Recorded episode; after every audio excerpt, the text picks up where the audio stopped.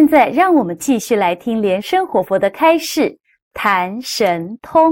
啊，再跟大家这个谈神通啊，讲神通啊，很多人都说，哎，这个卢师尊最专门讲神通，其实也不是专门呢，偶尔谈一谈可以。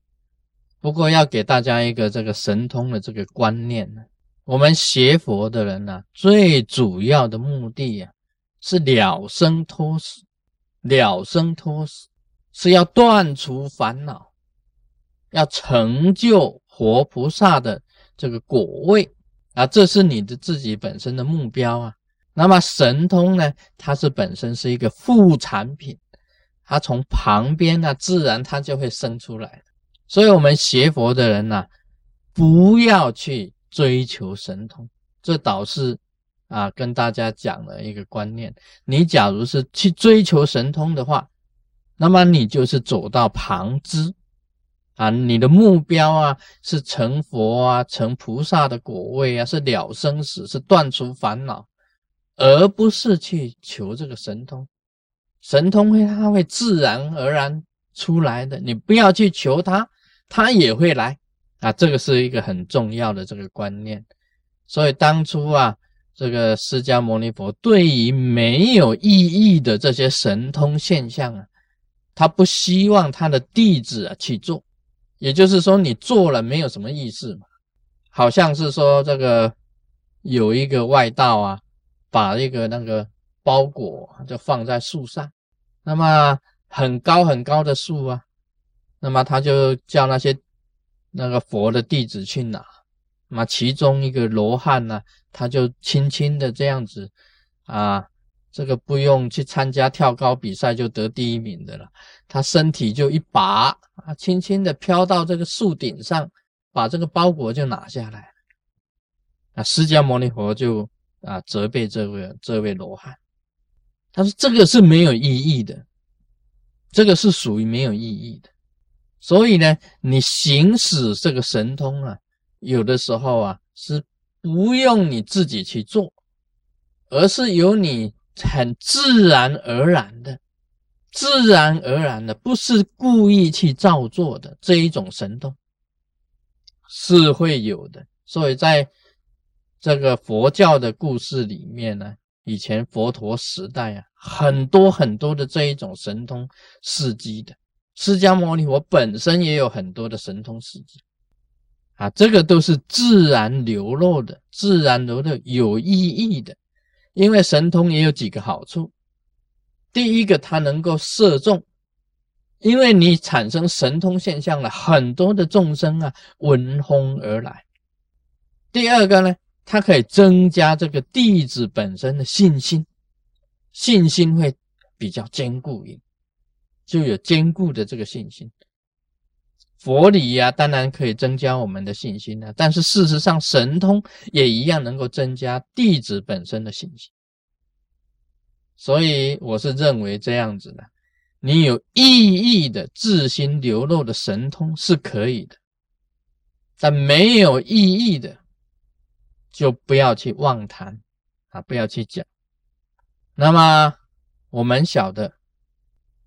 这个神通本身呢？不一定有的时候是你自己本身的这个功力啊，不一定是你你的功力啊。像我们在做火供、做附魔啊，做火供、做附魔，你的本尊会来帮助你，你的护法也会来，都在你的左右。那你在做火供当中啊，这些护法都会去帮你啊。这个人生病了，胆结石啊，这个护法。你做完火供以后，护法就出出去了，护法就出门了，啊，到了那个病人那里呀，把他那个胆里面的那些石头就给他拿掉，全部拿光。我跟他讲啊，你一个月以后再去检查，再去检查身体，再照 X 光，看看胆里面还有没有石头。一检查过，哎，结石都没有了。有的人肾结石啊，膀胱结石啊，就消失掉了，瘤也没有了，连 cancer 也没有，很多奇奇怪怪的毛病都一下子消失掉了，就是你本身做习斋火供，不是你去拿的，去把石头拿出来，把病拿掉的，因为你的本真啊，跟周围的这些护法出去的，出去做事，这密教是有的，所以有的时候我们给人家做这个啊，做这个习斋的这个这个法。做习斋法，都是护法出去帮忙，他护法飞行。然后我们每一次你看那个师尊在那个供养的时候，祈请护法把愿望速速达成，然后把这个把这个供养倒下去。那护法一接到供养，就等于接到法旨一样啊，很快的祈请护法把这个愿望速速达成。那么护法一听到了，马上就是急急如律令啊，很快的像急脚一样的啊，叫急脚神一样，急急如律令，马上就出发去做做办好这些事情。很多啊不能够达成的，也就是很难去完成的这个事，因为有无形的本尊跟无形的护法出去帮你做了。自然就成了，自然他就通通都成办。这种不可思议的事情呢，就是神通。但你自己修出来的法力啊，就是自力啊，自己的力量。那么由护法跟本尊来做的这一种法力啊，就叫做他力，就叫做他力。所以神通啊，有的时候有自力，有他力的。像我们生活中的放光照片，很多人讲说：“哎呀，那个是放光照片呐，是伪造的。”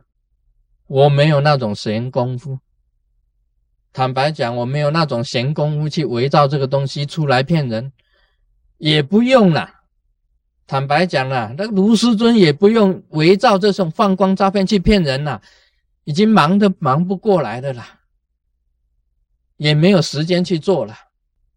那个有时候啊，也不是自力放光，不是我要放光嘛，自心流露嘛，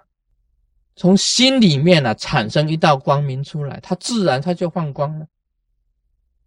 也不一定是我自力放光啊。当我们在做法会的时候啊，活菩萨来自虚空，他在加持你的时候啊，放一些光明给你的时候，刚好你卡梅那一照就照到了。那也不是我放光啊，那个是活菩萨本身在虚空中放光加持你。很多活菩萨的，他们都是都是光啊，很多的光芒这样子来的，那，放出很多的这个光出来，那个就照到了这些光。现在也不只是我卢师尊有放光啊，很多的弟子也放光啊。啊，很多的上师啊，很多法师啊，他们也拍到光啊，不只是我们人有放光啊，彩虹山庄的观世音菩萨天天放光啊，啊，你去照他的，哎，奇怪了，都是光芒啊，所以这个放光啊，也是一种神通啊。今天就讲到这里，我马上别迷糊。